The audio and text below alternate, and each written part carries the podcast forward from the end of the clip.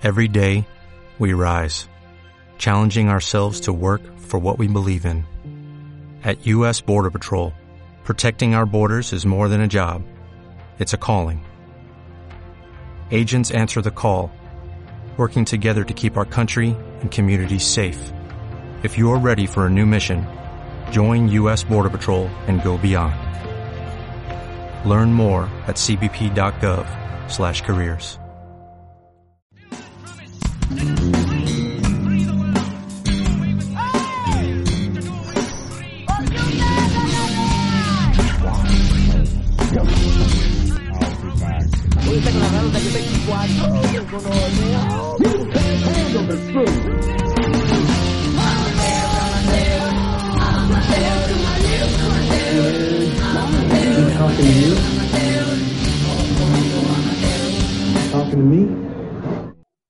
Hey, ¿qué más, parceros? Estamos una vez más con una película colombiana. Nosotros hacemos parte de la red para el fomento del desarrollo cinematográfico y audiovisual de Antioquia. Nos pueden encontrar en iVoox, en Spotify, en Deezer, Google Podcast y Apple Podcast como Cinéfilos Amateurs. También nos encuentran en iVoox, en Facebook, Twitter, en Instagram y YouTube como Conversine. Recordarles que todo el manejo de diseño gráfico y ilustraciones lo está haciendo la increíble Angie Sierra, más conocida como Mako. La pueden encontrar como Mako-SKTCH, Mako-Sketch. Y bueno, como siempre nos acompaña Lisa, mi compañera de aventuras en podcast. Nos acompaña Momo desde el sonido y después de 10 capítulos, 11 capítulos, me doy cuenta que nunca me presento. Mi nombre es Juan Pablo y estamos haciendo este capítulo de Cinefilos Amateurs con un invitado muy chimba, muy especial, muy bacano, un profesor mío de la universidad que me enseñó a animar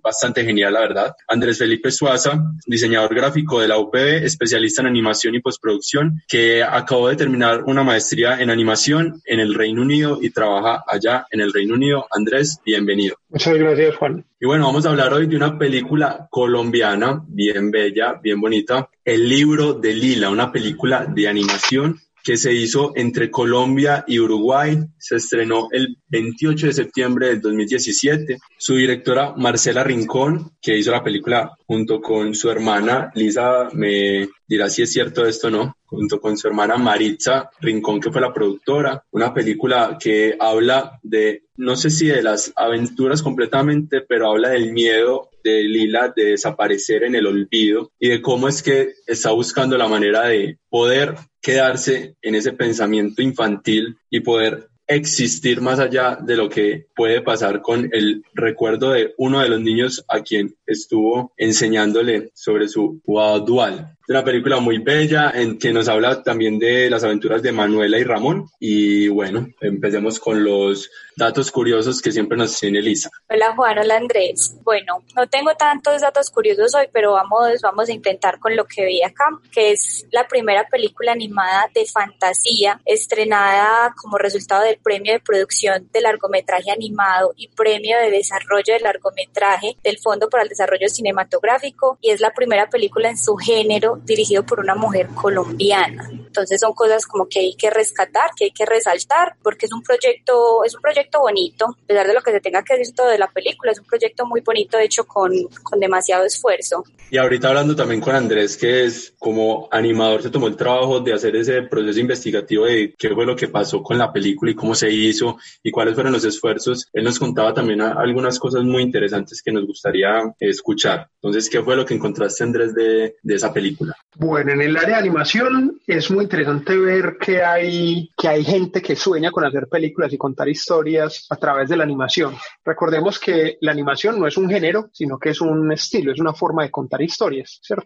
Dentro de la animación pueden existir los mismos géneros, terror, fantasía, etc. A mí lo que más me interesó de esta película es ver cómo Colombia tiene la capacidad de hacer un proyecto, un largometraje. Y eso es muy interesante porque habla de una narrativa robusta, grande, que, que logra logra mover a los personajes en una trama interesante. Y más allá, pues, como de la historia como tal, como la pieza, es el proyecto que genera a nivel de, de Colombia, o sea, lo, lo, que requiere hacer una película. Entonces, para mí es un gran logro de, estas, de este par de hermanas que lograron durante un tiempo muy largo, casi ocho años de buscar financiación, coproducción, de, de traer gente profesional de otros países para que viniera a darles asesoría técnica. Me parece que, que es un proyecto supremamente interesante para el país. Y por ahí también encontré entre la búsqueda como de, esta, de la ficha técnica y de todo esto que se puede encontrar el libro de Lila físico. Entonces, bueno, muy interesante también cómo exploran esos otros lenguajes. También que estuvo en, en algunos festivales, estuvo en la selección oficial del White Angle, en el Festival Internacional de Cine de Busan, Corea, en 2017, que fue el estreno mundial, en el Family Cinema Weekend, el festival número 33 internacional de cine Varsovia en Polonia, en 2017, que fue la primera europea, y en el Miami International Film Festival en Miami, Estados Unidos, en el 2018, además del el Festival número 39 Internacional del Nuevo Cine Latinoamericano en La Habana, Cuba, que fue del 8 al 17 de diciembre del 2017. Entonces, no siendo más, ya saben que a partir de este momento vamos a empezar con los spoilers, una película infantil muy, muy, muy bella que tiene muchos, muchos aciertos para que vaya, la pillen, cine colombiano animado, para acabar de ajustar, así como eh, ya vimos a Nina, un cine que se hizo entre Colombia y Uruguay y bueno, a partir de este momento vamos allá.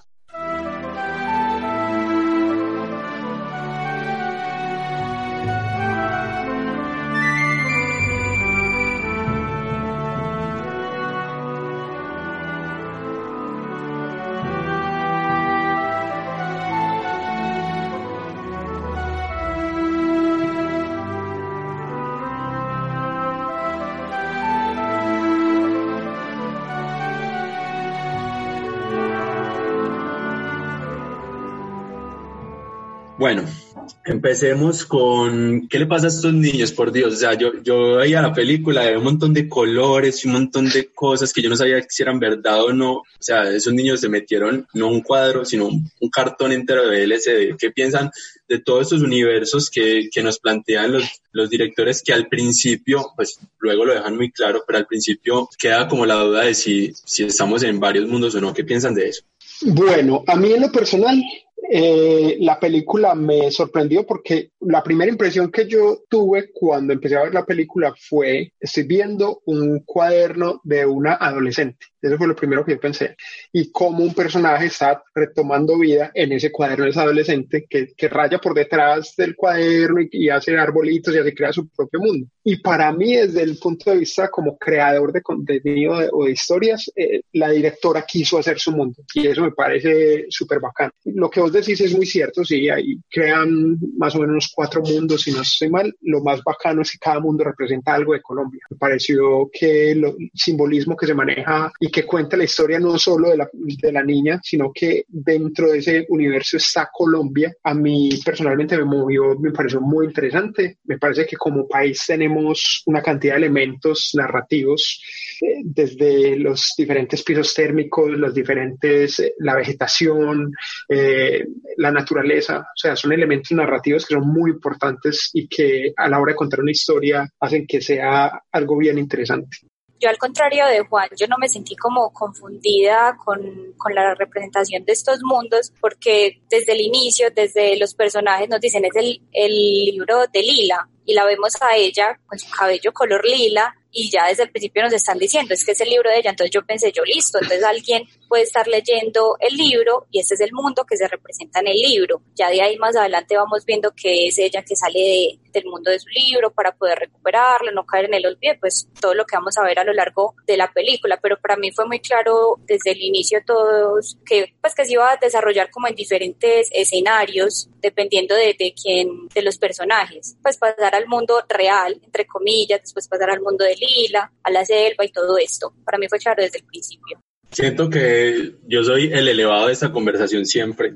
A, la final a veces me tienen que explicar muchas cosas, pero sí, luego, luego queda muy claro y plantean algo que primero lo dibujan con un elemento físico, pero que luego es, es una cuestión más allá de lo físico y es el libro de Lila, ella pierde el libro. ¿Qué opinan de ese miedo a desaparecer. Y se, se, va viendo en diferentes etapas de la vida, eh, cuando dejamos de ser niños, entonces desaparece el niño, cuando dejamos de ser adolescentes, cuando dejamos de ser jóvenes, cuando dejamos la universidad, eh, ¿qué piensan de pronto de ese miedo y cómo lo plantean a través de un elemento físico y de unos enemigos que apenas nos están introduciendo, que, es, que son estas aves, estas aves negras que parecen dementores junto con, con los doctores de la pandemia de la peste negra. Entonces, ¿qué, qué opinan de, de este asunto del miedo a desaparecer y cómo lo plantean? Pues bueno, a mí me pareció interesante esa parte porque es el valor de la memoria y de lo que hablaba Andrés ahorita de que en Colombia tenemos muchos elementos narrativos, pero creo que se quería rescatar más todo eso de,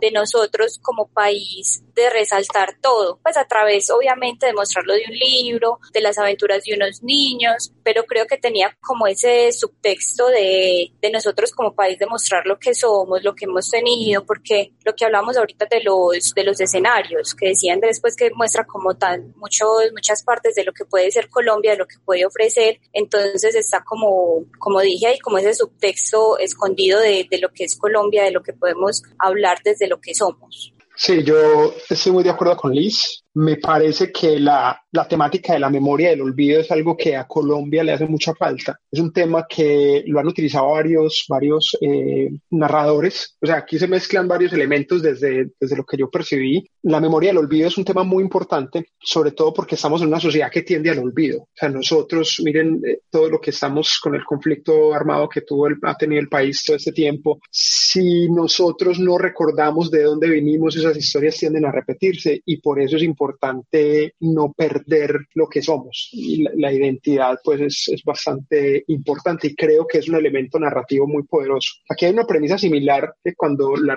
la, empecé a verme se me vino a la cabeza Coco, la historia de Coco, pues la, la, película, donde el olvido también es algo importante, pero aquí lo toman de una manera diferente, que es, ya no es el mundo de los muertos, sino que era el mismo personaje principal el que no quería ser olvidado. Y esto me pareció como realmente importantísimo porque es como ese, ese miedo de, de no perder tradiciones, ¿cierto? El, el, hábito de leer, el hábito de recordar historias, el hábito de contar tus propias historias. Entonces me pareció, me pareció que es muy interesante. Y también me trajo a la memoria otra película, o sea, a mí me gusta como comparar esta película, ¿qué me inspira? ¿De dónde, de dónde sacaron piezas? Me llamó la atención también porque es, es una temática que yo no sé si ustedes se vieron una película que se llama Historia sin fin. Es una, historia, una película que yo me vi cuando estaba muy chiquito, muy, muy chiquito. Yo tenía 8, 9 años y fue una película que a mí me marcó mucho porque, porque era una aventura fantástica y la estaban luchando contra el olvido. Yo sentí que es muy bacano como nos presentan ese miedo y ese conflicto del protagonista cuando se encuentra con Ramón y también pues que como estas transiciones entre mundos que son como ya unos asuntos siento yo como de desmayo de, de Lila o como de, de pérdida entonces, cuando, cuando están, estos, están estos remolinos, pero que es muy importante como nos muestran ese asunto de, de la importancia de, ya, ya lo dijeron, de la memoria, pero también de cómo la, la misma, las mismas, los mismos símbolos tradicionales y símbolos incluso antes, antes de que vinieran los españoles a, a invadirnos y a golpearnos, con estos guardianes de la selva y además pues de, de la guardiana, eh, que no me acuerdo cómo, cómo les decían, tralala, ¿cómo, cómo era que llamaban? Los tralala que son figuras prehispánicas y cómo esas cosas, pues, que también es muy bacano verlas en otras películas, que son para niños, pero que tienen subtextos que los niños fácilmente no entenderían. O sea, que hay como una doble intención ahí en esas narraciones, que es como, bueno, le vamos a presentar una película a un niño, el niño la va a entender, pero el niño no va a ir solo a cine, va a ir con su papá o con su mamá o con alguien que lo acompañe, entonces entreguémosle algo también a ese adulto dentro de un subtexto. Y es todas estas cuestiones de, bueno, de las cantoras del Pacífico, de los elementos prehispánicos, y bueno, ahorita hablamos de la música, que es así, me sacó un poquito, yo, la hubiera exprimido más con una cuestión autóctona, pero ¿cómo piensan que esta, este asunto de enemigo y, y, pues de antagonista y protagonista se dio? Que de cierta manera el antagonista es el olvido y el protagonista es el recuerdo. ¿Qué piensan de, de, de ese asunto ahí y cómo, cómo presentaron esos personajes? De todo lo que yo rescato de la película, hay cosas, lo que vos decís, el simbolismo parece hermoso, los, los pequeños seres Tralala, que son un montón de iconos, como si fueran los iconos eh, prehispánicos, me pareció demás, posiblemente fueron mis personajes favoritos, fue muy chévere y refuerzan la historia, ¿cierto? Refuerzan pues y, y, refuerzan porque no se meten dentro de la historia, no son protagonistas, pero, pero llevan a, enriquecer la, la narrativa el conflicto que hay entre el olvido y Lila es de pronto lo único que a mí me hizo como falta. O sea, había un, un, antagonista que era este señor oscuro al final, el que recogía, pero él no alcanzaba a ser la personificación absoluta del olvido, que de pronto eso fue lo que me, me hizo un poco de falta en la película, pero también entiendo que es una película para niños y no querían caer en, en general un personaje que fuera maléfico, porque el personaje en sí no es maléfico, él explicaba, miren, es que yo, yo tengo una función y la función es recoger lo que la gente olvidó y guardarlo, ya, pero entonces, entonces ahí de pronto se justifica que no hay un gran choque al final entre el bien y el mal, entre entre el antagonista y el protagonista, simplemente es algo como que se, se da como por implícito que ya tienen el libro, entonces recuperaron a Lila. De pronto lo único que me hizo a mí como falta, pues como narrador de historia, me hizo falta ese, ese conflicto, ese golpe, porque uno siempre va a ver que va a haber una especie de altercado entre el antagonista y el protagonista. Y de pronto en esta película no estaba, pero me parece que está justificado, sobre todo por el papel de cada uno, ¿cierto? Y me parece que, al igual que vos, la música jugó un papel fundamental a mí me gustó mucho la música, pareció interesante, pero yo no soy músico, entonces solamente aprecié pues lo que me, lo que me deja como pieza y me, me dejó muy, muy contento, me pareció muy chévere. Sí, y entremos entonces de una vez a ese asunto musical que a mí me pareció excelente, incluso ahorita hablando con Lisa y como yo les decía, pues me sentí como viendo Spider-Man, la de Tobey Maguire, junto con Harry Potter. O sea, era, era, una cuestión sinfónica, bueno, en realidad filarmónica, fue la filarmónica de Bogotá, si no estoy mal, la que, la que participó. Pero cuando yo digo que de cierta manera yo la hubiera exprimido más, o sea, la música es virtuosísima, la composición aporta, la narrativa es fundamental, eh, nos da emoción y toda la cosa. Siento que es un asunto de, estamos hablando de los simbolismos de Colombia y no queda tan bien dibujado el asunto filarmónico, sabiendo que hubieran podido exprimir más esa cuestión de cantorías eh, pacíficas, una cuestión más autóctona, más percutiva, o sea, me hubiera, me hubiera gustado más. Obviamente yo no hice la película, entonces eh, eso ya son decisiones de, de, los autores y como tal la música está muy bien hecha y aporta un montón. Entonces, bueno, esa, esa es como mi concepción. No sé si Lisa, tú quiere decir algo ahí. Y Juan, yo quería decir desde lo que estaban hablando anteriormente que estoy de acuerdo con Andrés en lo que dice que me hizo parte, pues me hizo falta parte de conflicto, que ya ahora que dicen pues que sí está justificado, que era más como la idea de, de Lila, de caer en el olvido, que el señor del olvido no es tanto el antagonista como lo,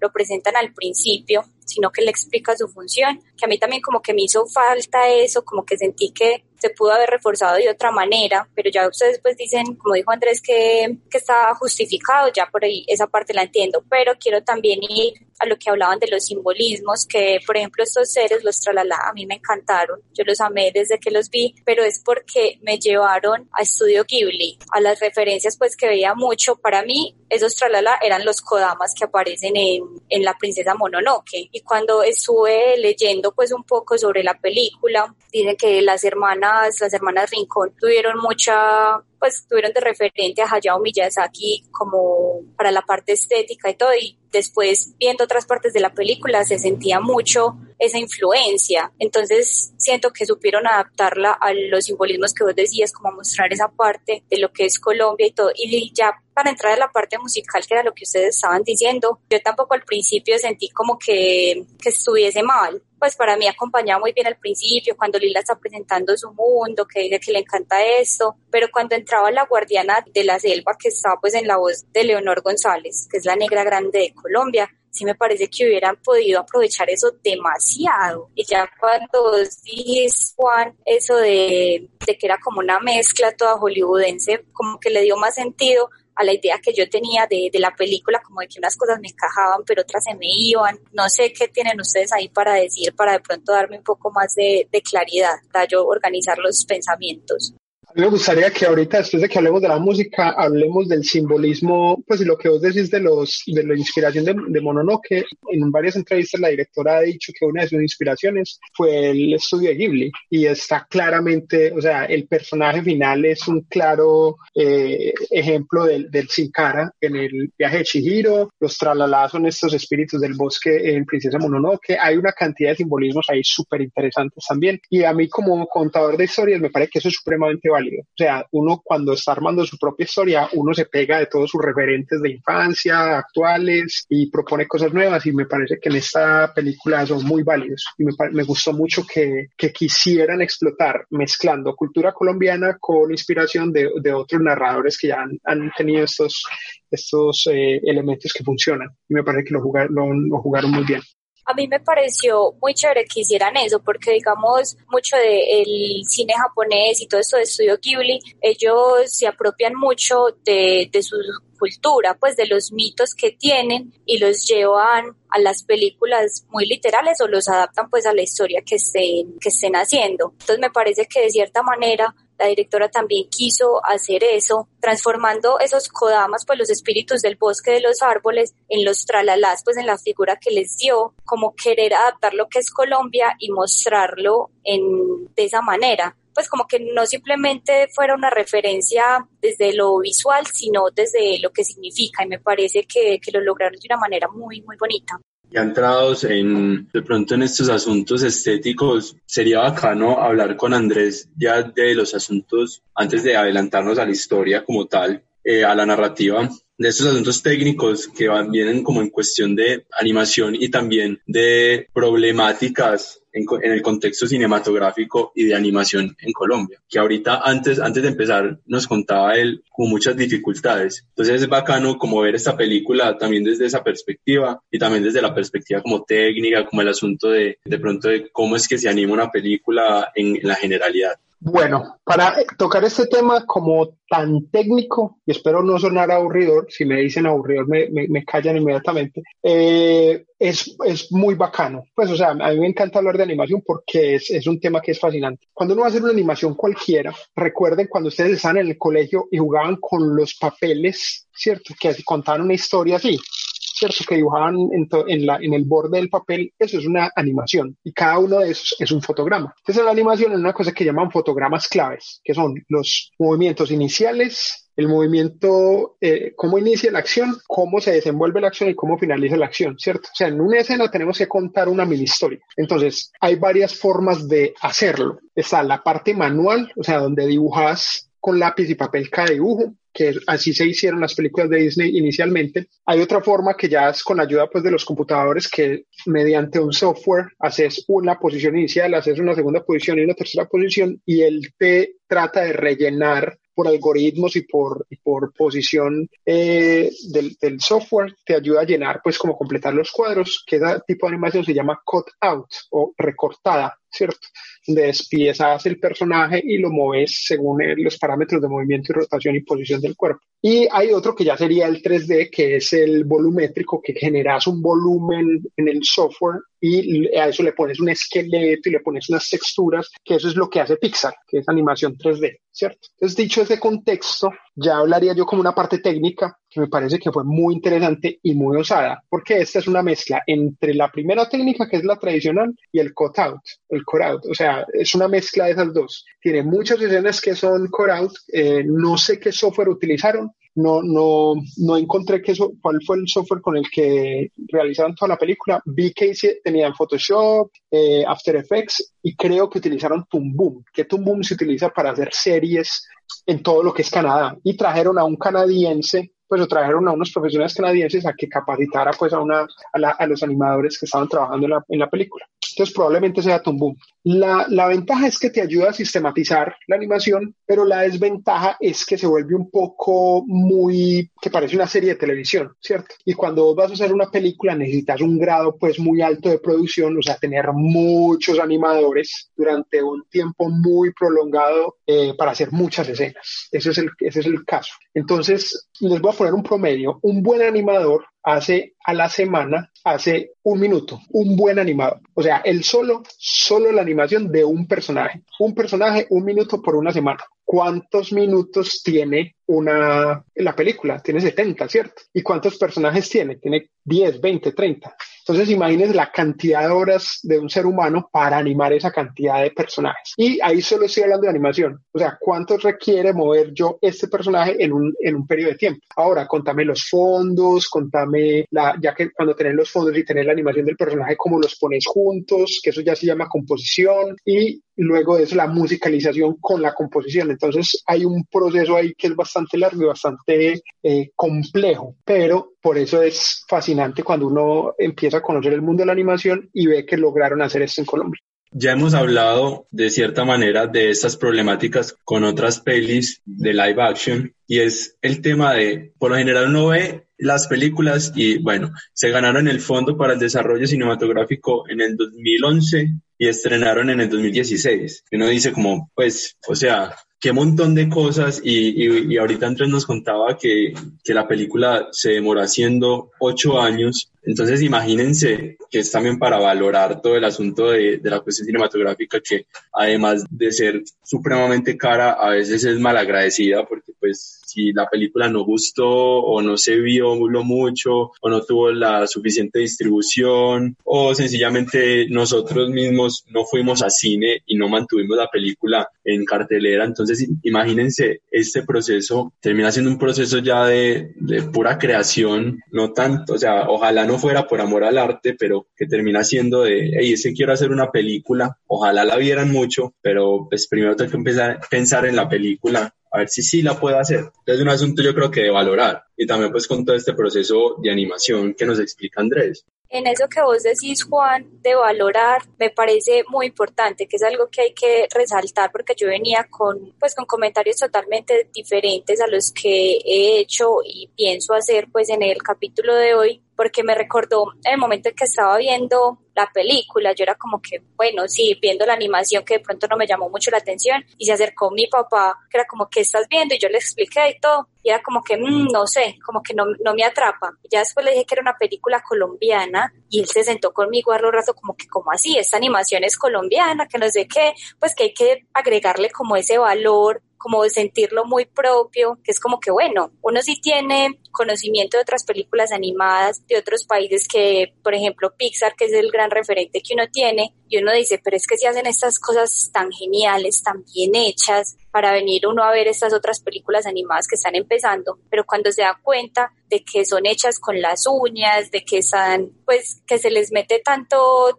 tanto valor, tanto tiempo, que yo no sabía que se demoraba tanto, pues esa animación como explicó ahorita Andrés, porque yo abro cualquier software de esos y siento que me insulta. Entonces, es como eso, como que le aprendí en ese momento a mi papá a tener ese, ese valor de lo que es propio, de lo que se hace con todo ese esfuerzo. Yo creo que uno tiene que pensar más en eso y no solo comparar con otras películas o con, con otros referentes que uno tenga porque se hicieron mejor o con más tiempo, con más recursos, sino valorar esos esfuerzos que se hacen desde lo propio. Entonces me parece, me parece que es, que es muy bonita esa parte que vos decís de que se demoró ocho años haciéndose, de que tiene tantos referentes, de que de pronto con la música se pudo haber hecho otra cosa, porque uno se casa mucho con las historias que hace. Entonces, como quitarle, quitarle tiempo o agregarle o hacer todo eso hace que la película sea muy, sea muy propia y hay que valorar eso.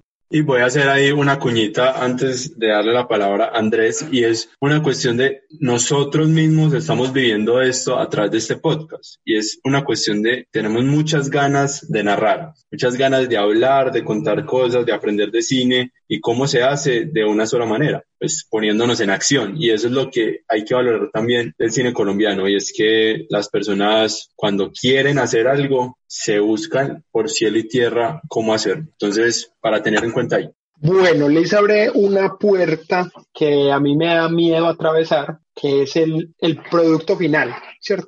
O sea, yo nací, crecí en Colombia y lastimosamente, digo lastimosamente, me tocó venirme al Reino Unido porque en Colombia no encontré cómo iba a cumplir mi sueño, que es hacer una película, ¿cierto? Una película animada, creo ese es uno de mis sueños. Eh, en el Reino Unido es, pues, se presentó la oportunidad de venir a estudiar, quise venir a conocer el mercado y entendí muchas cosas. Yo soy súper fan de la historia de Disney. Disney es una, es una de las empresas más capitales capitalistas voraces que hay, o sea, donde prima primero el dinero que, cualquier otra cosa. Y tiene unas fórmulas muy interesantes, las cuales uno tiene que aprender por qué. Yo estoy como entre contar una buena historia como lo hace Hayao Miyazaki y contar un blockbuster tipo Avengers. O sea, yo me siento ahí como en la mitad, ¿cierto? Entonces, cuando Liz contaba que es que usted ve el libro de Lila y usted dice, oh por Dios, esto no me atrapa, porque al lado tenés, eh, tenés la última de Avengers o tenés la última película de Pixar, Toy Story 4, y vos decís, no, es que es lo que, ¿cómo va a comparar?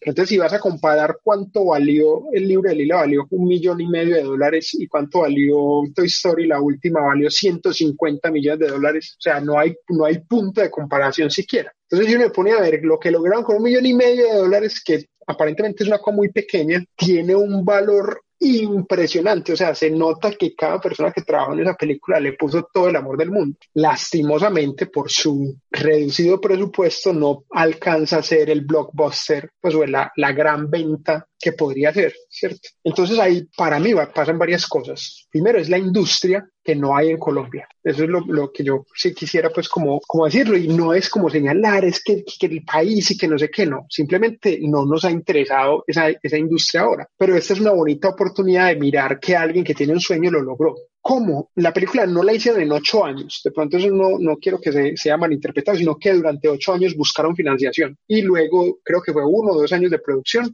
y no tuvo tantos animadores, o sea, no, no fueron más de diez animadores, que eso me pareció absurdo, porque una película los mínimos son 20 animadores pues en una película de alta producción, ¿cierto? Tengo entendido que en Toy Story, no, perdón, en, la última de Spider-Man, la del multiverse, ¿cómo se llama eso? El multiverso, eh, llegaron a participar 125 animadores en, una, en un solo momento. Entonces, es una cantidad de gente absurda, ¿cierto? Entonces, ¿qué pasa? Hay que verlo como pieza colombiana, que me parece muy válido lo que dice Liz, y también hay que verlo como, como proyecto, pero no proyecto inmediato. Si, no si vemos como pieza, fue un fracaso financiero, ¿cierto? Pero si uno puede lograr que eso empiece a ser como una bola de nieve, que más gente se interese, y que es lo que estamos haciendo acá, que la gente se interese en el área que se interese en el mercado de la animación, que es una posibilidad eh, para contar historias. Así que generamos una industria. Y cuando vos generas una industria, más gente dice, ve, yo puedo hacer plata haciendo esto. Entonces ya vienen empresas y meten dinero para que haya más producción y entre mejor sea la producción, mejor va a ser la calidad, ¿cierto? Entonces es, una, es como una especie de balanza. Ahorita me parece que es un esfuerzo espectacular, supremamente bacano y supremamente valioso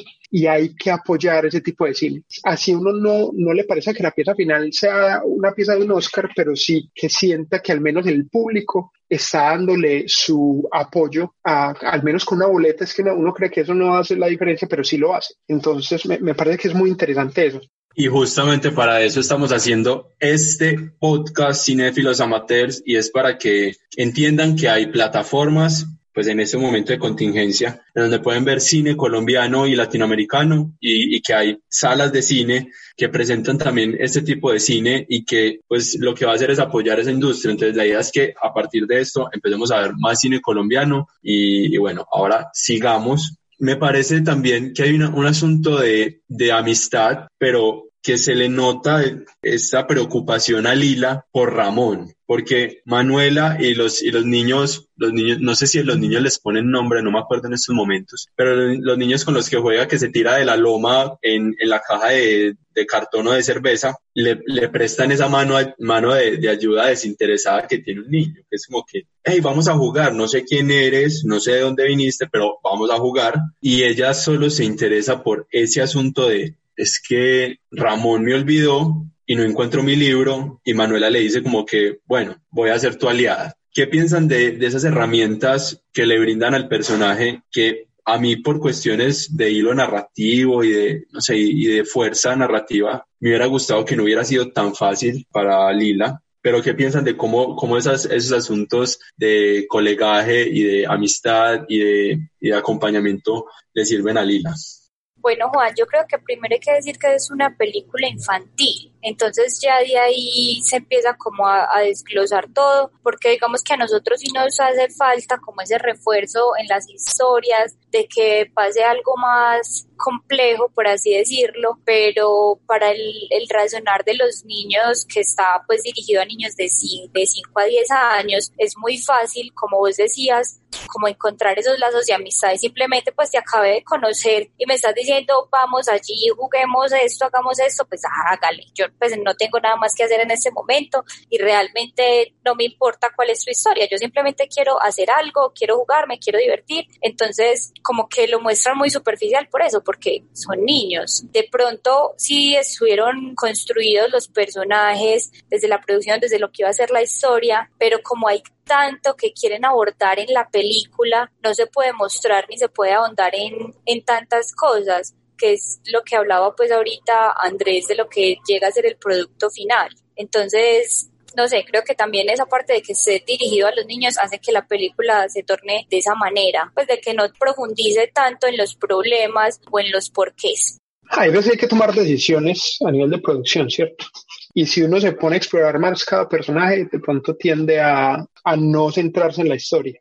A mí lo que me pareció bacano de ahí es que quisieron contar la historia de los niños colombianos. O sea, un niño colombiano conoce otro niño colombiano o, niño de donde sea y lo invita a jugar. ¡Pum! O sea, ahí no hay ni racismo, o sea, no hay color de piel, ni clase social. Los niños juegan, se encuentran en un parque, niños de 7, 8 años se encuentran en un parque y juegan. Ya después los papás somos los que creamos las diferencias, ¿cierto? En ese sentido, me parece que, que narrativamente tiene una, una salvedad ahí que el personaje sí podía ir, vamos, vamos a jugar, ella se divirtió, entonces hizo relación con Manuela y Manuela tuvo una empatía con Lila y pues íbamos a hacer como lo más crítico posible, entonces los niños que no iban al colegio o era un fin de semana, entonces conocer una niña, entonces la llevas para tu casa y, los papás de la niña que, hey, mamá, mira, trae esta niña que me encontré en el parque y no tiene dónde quedarse, una niña, pues, si me entiendes, o sea, si uno fuera así de duro, no terminamos pues de contar una historia infantil, pues es una historia fantástica. Pero bueno, me gustó mucho ese simbolismo de cada personaje, me gustó mucho el personaje de la guardiana, pues hablando de cada personaje, cómo empatizaban, y me parece que Ramón era un huevón, pues. Pero también está justificado, la directora dijo, es una historia femenina, queremos que la mujer sea la empoderada, la fuerte, y me parece bacán. O sea, yo apoyo mucho que, que hayan personajes de ese tipo, o sea, que haya el personaje que sea el valiente, el que saca adelante, el que lleve, y que haya el personaje que es un huevón. Pues es como, ay, ay, no soy capaz, las dos mujeres pasaban las, las piedras, y Ramón por allá, ay, no, es que me voy a caer, ah, imagínate que estás en unas nubes. Entonces ya le digo, ay, sí, ya me voy a acordar, entonces sí, me voy a tirar. Es bacano, pues, y bacano, bacano que haya personajes que, que sean así, pues, sorolos, tontos. Me parece bacano eso, un chévere. A mí me pareció muy bacano eh, este asunto de cómo que, que hablemos del, del mensaje importante que da la guardiana y es pelada, pues le dice a Lila, niña, vea, lo que pasa acá es que estamos el bien y el mal, pero el mal no está malo, porque el mal se está llevando los, los recuerdos, bueno, las cosas olvidadas de las personas. Y, y, la guardiana dice algo muy valioso y es, hay cosas negativas de las que tenemos que aprender, pero que tenemos que olvidar, o sea, que tenemos que soltar. Y es eso lo que se lleva al malo, pues que es una cuestión de si el diablo es malo, porque se lleva a la gente mala y la castiga, o sea, realmente es un justiciero y es bueno. el caso es que acá ese asunto de, es que esto me lleva de una al acuerdo de paz y a esta cuestión de conflicto, que es una cuestión, y, pues no lo, no lo vamos a tocar, acá estoy viendo caras de, ay, no, pues vamos a quedar acá una hora hablando, no lo va a tocar a fondo, sino que es una cuestión de, hey, no vamos a olvidar, vamos a aprender de las vueltas negativas y vamos a fortalecernos de eso. Y es muy bonito eso. Y también me parece bacano cómo lo tratan ese tema de, de sanar y de soltar y con Ramón y con la muerte de su mamá. Porque es que Ramón no es que haya decidido olvidar a Lila. Ramón, su cerebro lo que hizo fue cancelar un momento de su vida para no sufrir más. Luego, ese es el, el, mismo libro de Lila el que lo hace recapacitar. ¿Qué piensan de, de esa enseñanza? Que puede ser muy ay, tan linda y tan tierna, tan de niños, pero que nos funciona a todos por igual. Pues ya que hablas de los tratados de paz y eso, mentira, no, yo no voy a meter tampoco ese tema. Lo único que me pareció muy charro es que habían águilas negras en el, en el corto, ¿cierto? Es como un simbolismo ahí, las águilas negras apareciendo, llevándose lo que, bueno. Hay una parte que dice el antagonista, pues el señor, el final, se me olvida el personaje, ¿cómo se llama? Él dice, ¿qué sería el mundo sin olvido? Si tuviéramos todo el tiempo vivido el recuerdo, los recuerdos negativos. De hecho, eso, eso hace el cerebro, el cerebro cancela los cosas negativos porque nos evitan un dolor. Y la idea es aceptar los recuerdos negativos, pero ya superándolos, ¿cierto? Viéndolos desde otro punto de vista. A mí me parece que es un ejercicio interesante y, lo, y lo que, y esa es la, la temática central del, de la película, no, no olvidar tocó es no solo no olvidar, sino superar también la, adversidad de la, de la, pérdida, de la pérdida de Ramón, que la cuenta pues más Lila, o sea, que está representada en la, la historia que Lila era, porque lo compartía con la mamá, ¿cierto? Me pareció, a mí me pareció muy interesante esa parte. Bueno, a mí me parece igual que como los cuentos infantiles, las películas infantiles que siempre nos llevan pues como a una, a una moraleja que es lo que ya hemos hablado durante todo el capítulo del valor de la memoria en todos los aspectos de la vida, de aprender, de que eso se trata crecer, pues como de que ya hemos tocado mucho acá el, el tema del duelo, de los diferentes duelos que se hacen, entonces como Ramón puede volver es una experiencia no positiva, pero aprender de ello como a crecer, a ser otra persona, a no dejar todo lo que representó su mamá atrás en el olvido, sino que es como rescatar lo bueno, lo bueno que, que se tenía. Entonces, como decía Juan, los niños no van a ver la película solos, sino que siempre están también acompañados con los papás y que ese es un mensaje que, que nos puede servir a todos los que podamos ver la película, porque una vez se hace pues el loco con, con las cosas malas que le pasaron, es como que no, simplemente ya, no pasó ya, si no me acuerdo no pasó, pero que eso nos ayuda a todos a crecer. Entonces que también queda como ese mensaje en los, en los acompañantes de los niños que los llevan a, a ver eso y, y enseñarles el valor de la memoria lo que es saber todo, lo que es conocer la historia, ya sea tanto de Colombia, de sus vidas propias, de todo lo que puede pasar. Acá que Andrés decía lo de las águilas negras, ya entré en un, en un conflicto conmigo misma porque fue de los personajes que más me gustan, pues las, las aves del olvido. Me parecían tan chéveres, pues tan bonitas visualmente, pero ya dijiste eso ya siento que no, no puedo quererlas. Y llegamos al punto donde ya Ramón, Lila y Manuela están juntos buscando la manera de que Lila no desaparezca y que acá se me acaba de ocurrir, la cosa es que se les pasa el efecto del papel y están crudos, será porque todo pierde color, todo pierde, o sea, ya no están que también puede ser esa representación. Yo no la había visto, como lo dijo Andrés, que es como una niña adolescente rayando un, un cuaderno, que yo, yo siento que nos muestran es una cuestión ya de descolorida, ya de, de, no creatividad, de, de mucho, ¿cómo se dice? Mucha disciplina, pero disciplina así como de, de obsesivo compulsivo. Entonces me parece muy bacano que hablemos ya de ese momento en donde ellos llegan al desierto y que el desierto ya es una, un, un asunto de, de no color y pues de olvido cuando yo decía lo de la niña del colegio, el, el, cuaderno era, era la parte inicial, ¿cierto? Cuando abre la película que estamos viendo el libro del libro, me parece como, es como si lo hubiera ilustrado pues una, una adolescente que es, co, cogió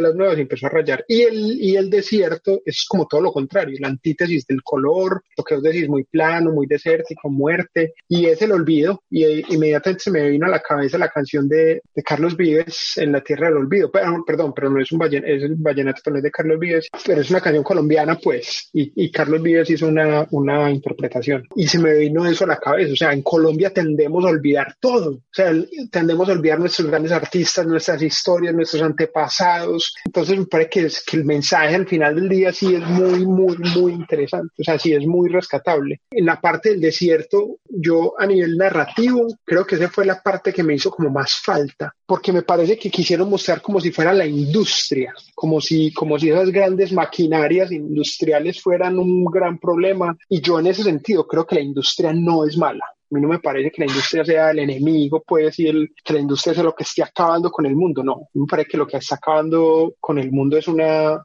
un tema de irresponsabilidad con, con lo que consumimos, ¿cierto? Entonces, para mí, creo que la, la directora quería plantear como ese consumo masivo de cosas pues ahí nunca hablan del consumo, pero lo muestran, o sea, muestran que hay una cantidad de cosas olvidadas, de elementos olvidados, de espacios olvidados, parques, cometas, de pronto, eh, hablando de las águilas que se llevaban, los elementos, mira que por ejemplo, cuando estaban en las calles, las águilas se llevaban una cometa, y eso es como un elemento muy interesante porque, ¿qué pasa? Usted le cayó la cometa, usted la dejó ahí y se le olvidó la cometa. Entonces, ¿ellas qué hacen? Parce, esto no lo necesita nadie, a alguien se le olvidó y se lo llevan. Entonces me parece que es eh, un símbolo bacano, pero me parece que yo como contador de historias no lo hubiera hecho de esa manera pero bacano pues ese recurso y me, me pareció válido ese recurso pues de mostrar así el olvido. Hay otros, por ejemplo, no sé si se vieron intensamente, la película intensamente de Pixar, que hay algo similar, donde hay como un vacío de cosas del olvido y uno de los personajes principales se olvida y eso es el momento más triste y destructivo de humanidad que hay en la historia cinematográfica para niños. Entonces, miren, miren cómo el mismo tema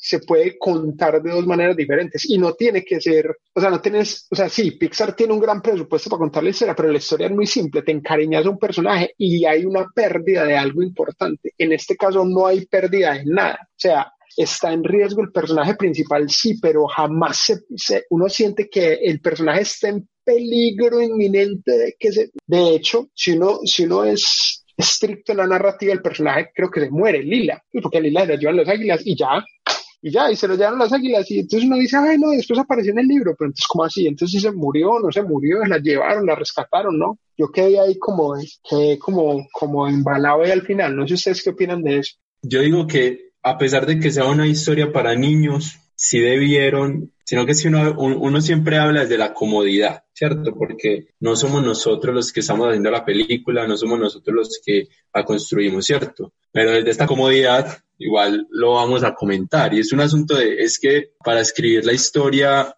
¿qué se necesita? Si se necesita el, amplio presupuesto, fue que de pronto los productores le dijeron, o la productora que era la hermana le dijo como que no, no puedes contar esto, bueno, eso no lo sabemos, pero a mí sí me hubiera gustado que hubiera algo que no se volviera a encontrar y que quedara claro, o que hubiera un elemento que estuviera presente todo el tiempo para que nos angustiara. El ejemplo más claro es que Lila se empieza a desaparecer, pero luego otra vez vuelve a aparecer pues completa. Entonces a mí me hubiera gustado que hubieran jugado con esa transparencia y que de inicio a fin se hubiera puesto cada vez más pálida y más transparente y más transparente hasta que la salven, porque ahí es como que bueno, está en peligro, pero la salvaron y bien, bacano que la salvaron. Pero no hay un asunto de, de jugar con esa angustia, sino que es lo que les decía ahorita. Todos esos eh, elementos de ayuda al personaje principal lo que hacen es ponerle la vida facilísima, facilísima. La concha con la que escucha, a, ojalá no me estén escuchando en Argentina, ¿cómo se, cómo se le dice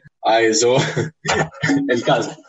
Este, este elemento de mar que acá en Colombia le decimos concha, caracol de mar, eh, con la que escucha a, a, la guardiana de la selva, la semilla de, eh, del bosque que le dan a Manuela, que es con lo que ella se, se revitaliza. Son elementos que, pues, con los que se pudieron jugar más para que hubiera esa angustia, a pesar de que yo la sentí un poquito en el remolino, en donde están donde están todos y todos se van a la mierda y yo sé como que, ay, marica, ahora qué va a pasar, pero pues, bueno, hacen esa, hacen esa transición. Entonces, ¿qué, qué pasa ahí? Y, bueno, ya que estamos entrando en esa esfera, vamos a hacer una cosa y vamos a empezar a concluir, porque ya la película se nos está acabando, para sacar nuestros veredictos y también para que Andrés nos cuente un poquito y resumido el, eh, el tema de, de, Disney como, como industria y cómo empezó con las uñas. Lisa va a decir algo antes de la conclusión lo del desierto que era que es que la ausencia de color también narra. Entonces ahí creo que están haciendo como esa comparación o ese con el principio que todo es tan colorido que la tierra de Lila tan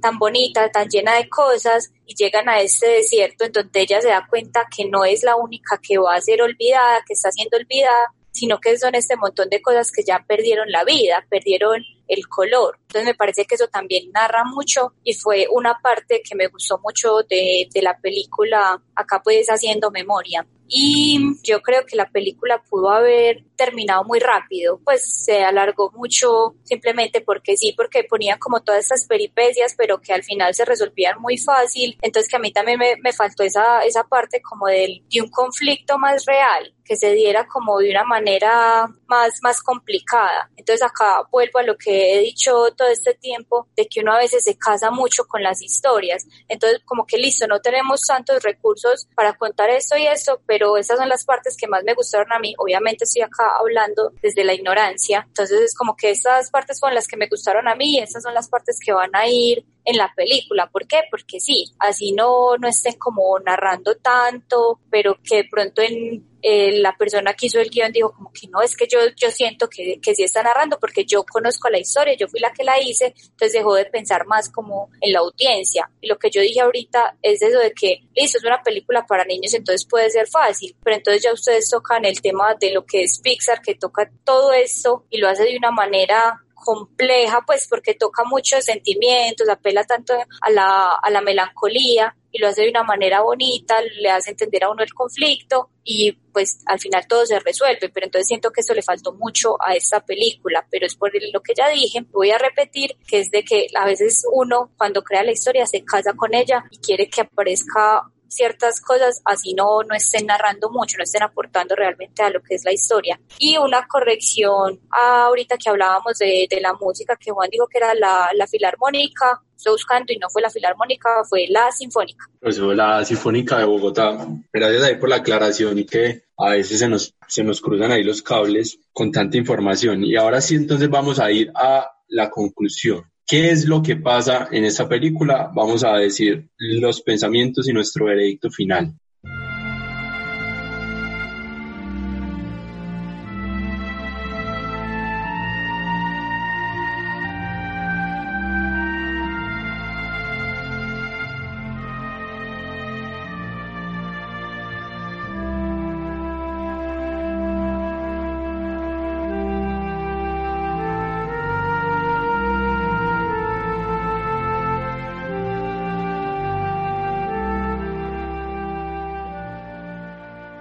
Y bueno, ya, eh, los niños usan sus herramientas que son el caracol de mar para que no me sacrifiquen al sur del continente, la semilla y pues el bolsito donde Ramón guarda el, el bolsito. Es que si Ramón es una cueva, le dan un bolso. el caso, el bolsito donde Ramón guarda el, el libro y pasa algo que, que, nos pasó, no sé si se acuerdan o si escucharon de pronto el podcast de Perdí mi cuerpo, y es Lila se muere. Entonces vamos a hablar de eso. Lila se la llevan las águilas, pero luego aparece en los libros y es recordada por generaciones y generaciones de niños. ¿Qué piensan de, de esa conclusión de película?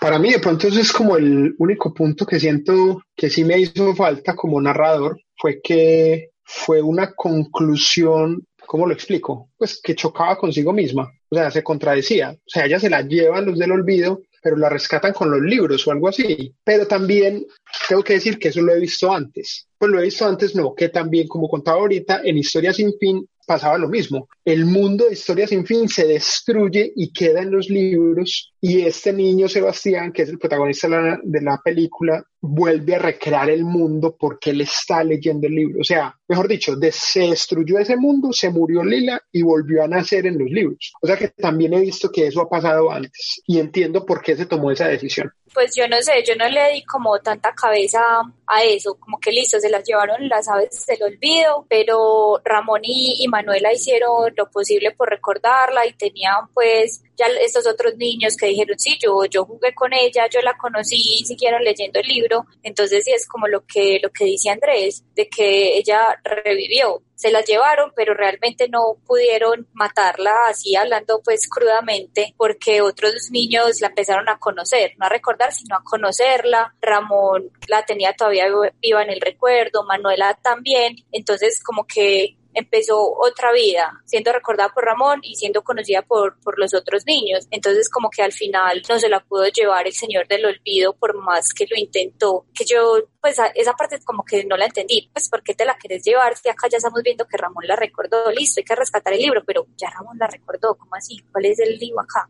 pudo haber sido algo que no exploraron del todo bien con respecto al Señor del Olvido y es esa cuestión antagónica que él tiene una labor, pero que le vale forro, que si ya se olvidaron de eso, baila, tu momento ya llegó, eh, Ramón, no importa que la recordaste, ya ese libro es mío, ¿cierto? Que pudieron haber. Pero ya hablando del asunto del final, lo que sentí yo fue una cuestión de, es que prima la memoria sobre el olvido porque la memoria nos enseña y por eso de cierta manera podría decir que les justifico el asunto de reapareció. Lo que sí no les quiero justificar es que yo como bibliotecaria, después de que se me apareció una niña con el pelo morado preguntándome por el libro de Lila, ¿de dónde apareció este libro? este libro, ¿quién, quién lo escribió? ¿Lo escribió esa niña? ¿Esa niña dónde salió? O sea, o la señora también estaba papel, ahí sí no sabemos, pero el asunto es, es una cuestión de, de esa moraleja, el recuerdo o la memoria, cómo nos enseña y cómo no, no tenemos que estar todo el tiempo agarrándonos de esa memoria, sino también del asunto de soltar, sanar. Y bueno, yo creo que, que ya con esto queda un poco claro. Ahora, veredicto, ¿la volverían a ver? ¿La recomiendan? ¿La verían con sus sobrinos, hijos o no sé, no sé qué niños tengan a la mano? Pero ¿con quién la verían? Y, y si, y si sí la volverían a ver, ¿la recomiendan o no?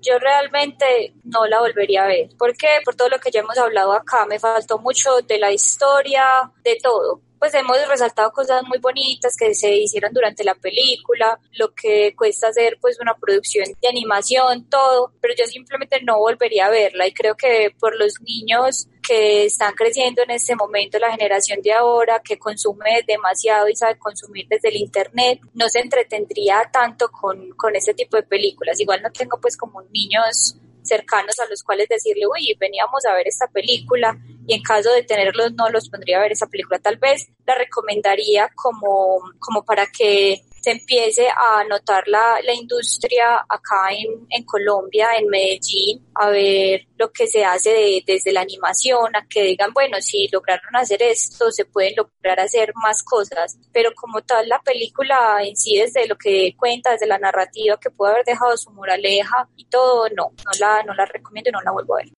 Yo, antes que espectador, soy educador. O sea, mi papel como docente en diferentes universidades pues, y formas de, de enseñanza me obligaría a enseñar esta película porque me parece que como proyecto es muy válido y hay que mostrar cómo, cómo con algo tan pequeño se puede contar algo tan grande. Obviamente no tiene la calidad pues, que tendrá un Hollywood o que tendrá pues eh, Pixar o, o, la industria europea de, de, cine de animación que también es muy grande, pero sí me parece que es un buen incentivo para que la gente cuente sus historias. Hay una cosa que yo no, le, no abarqué mucho pues ahorita que estamos hablando y era lo que hicieron después de la película y fue que hicieron un tour por todo Colombia, llevarla a todos los festivales habidos y por haber y al final hacían proyecciones gratis en muchas partes, sobre todo para, para niños y es con la finalidad de que los niños lean o que encuentren en la lectura una forma de recordar y una forma de, de, seguir cultivándose como, como seres y eso me parece muy válido.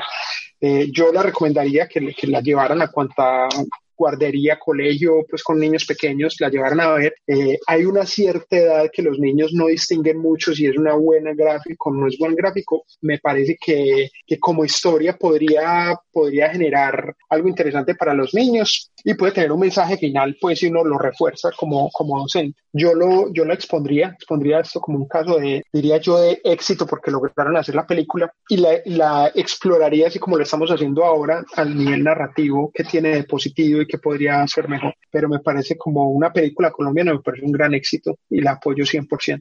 Yo sí me llegué a conectar y, en algún momento me olvidé que pues viejo no soy, pero de mi edad ya no soy un niño tampoco. Y sí me logré conectar, no la volvería a ver, la película me queda clara, pero si la vuelvo a ver es con el ojo crítico de cómo pudieron hacer esa animación. Es una cuestión más como investigativa. Siento que como proyecto colombiano hay que ver el cine colombiano, o sea, hay que verlo para darle palo. No hay que omitirlo solo porque otros le dieron palo. Entonces vamos a, ver las películas. No digamos que el cine colombiano es bueno o malo si ni siquiera somos espectadores del cine colombiano. Entonces la recomiendo. Es una película infantil, entonces recomiendo que se la vean con algún niño cercano, que se las, que se la recomienden a los niños y que refuercen de pronto este mensaje de la memoria y de los simbolismos y de cómo Colombia también es bonita, que también es una cosa que perdemos acá. Y es una cuestión de, de es que en inglés suena mejor o es que es más bonito eh, Pixar o pues no, yo, yo siento que lo que hay que hacer es entender que acá en Colombia también hay cosas bonitas y que hay cosas con las que nos sentimos identificados y que podemos ver reflejadas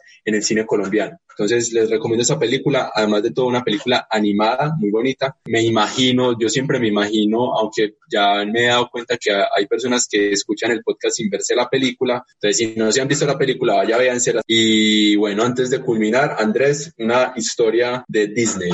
Lo que el proyecto de Disney ha sido muy interesante es porque, porque Walt Disney empezó siendo un caricaturista en un periódico, Y a él le dijeron, ¿sabe que usted no va a vivir de esto? Entonces este loco lo sacaron y él bajo muchos esfuerzos trató de contar sus historias.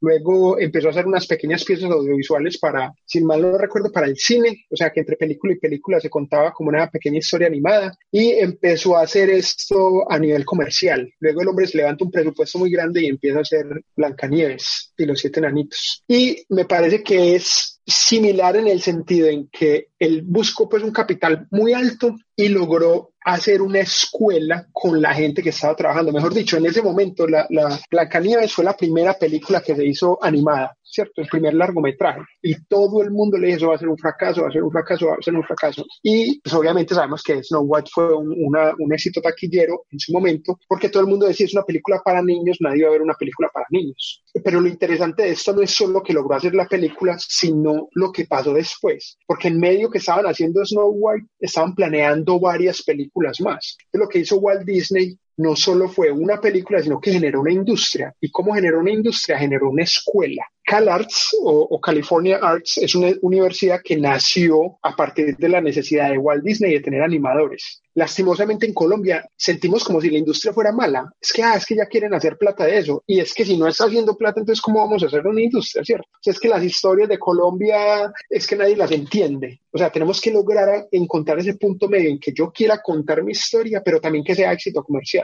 Porque si no, va a ser muy difícil que este proyecto que quiero contar sea rentable a nivel financiero. Y obviamente con la animación, como requiere también mucho talento, requiere mucha gente, es más complicado que eso pase. Entonces, para concluirle la historia de Walt Disney fue que a medida que ellos estaban haciendo producción de una película, en medio de la producción empezaban la preproducción de la otra. Entonces empezaban, por ejemplo, Snow White aquí, pues la, la que Nieves acá, después Dumbo, la mitad empezaban la preproducción para que cuando terminara eh, Blanca Nieves y con esa ganancia de esas películas financiaban las que seguían. Entonces era muy interesante porque así fue que empezó esta industria. Después, eh, con, como estas películas eran tan poderosas a nivel de historia, lograron tener eh, un éxito comercial. Fueron historias muy interesantes que supieron llegarle al público y el marketing que ha sido la, el signo de Disney todo el tiempo. Entonces hicieron un buen marketing que yo creo que también es lo que hace falta en nuestras películas, hacerles un buen marketing y hacer un presupuesto que pueda hacer que la película sea rentable. Así la gente salga hablando mal de la película, no importa, porque la vean, lo importante es que la vean. ¿cierto? Entonces hay una lección ahí por aprender. Entonces, para hacer industria necesitamos escuela, o sea, que no solo el producto sea comercialmente rentable, sino que haya una escuela que pueda generar más talento, o sea, personas capacitadas con unas habilidades superiores para poder hacer esto. O sea, ¿por qué no nos llama la atención esta película? Porque las personas que hicieron el libro de Lil eran pelados que estaban aprendiendo a hacer animación mientras hacían la película. Entonces, por eso es que a uno le hace falta ese nivel para que uno tenga ese atractivo de verla como con más interesante, que sea más de mayor interés.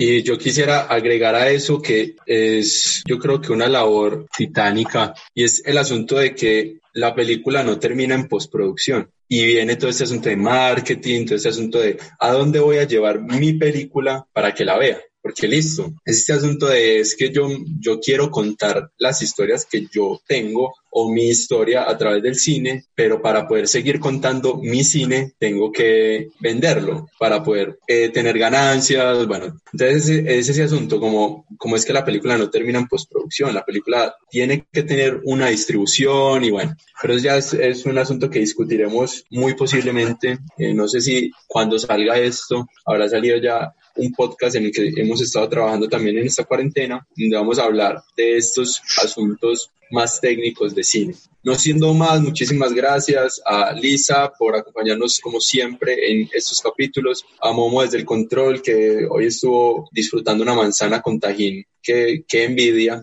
y Andrés, muchísimas gracias por haber participado, por haber estado contándonos como todas estas historias. De verdad que muchísimas gracias. antes para mí es un gusto haber compartido este espacio con ustedes. Eh, por aquí lo que necesiten siempre la orden.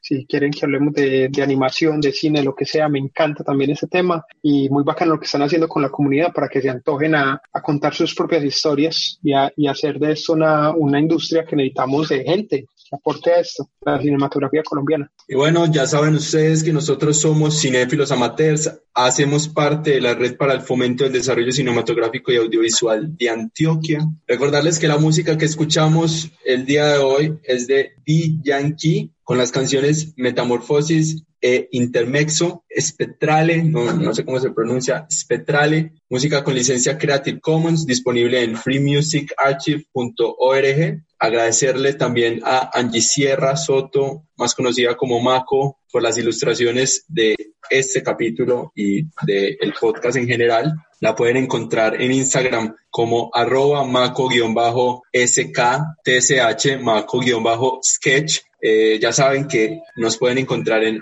iBooks, Facebook, Instagram, Twitter y YouTube como Conversine y este contenido en específico lo pueden encontrar en iBooks, Spotify, Deezer y Google Podcast y Apple Podcast como Cinéfilos Amateurs. Y nada, ahora sí, nos vemos en el próximo capítulo o mejor, nos oímos. Muchas gracias.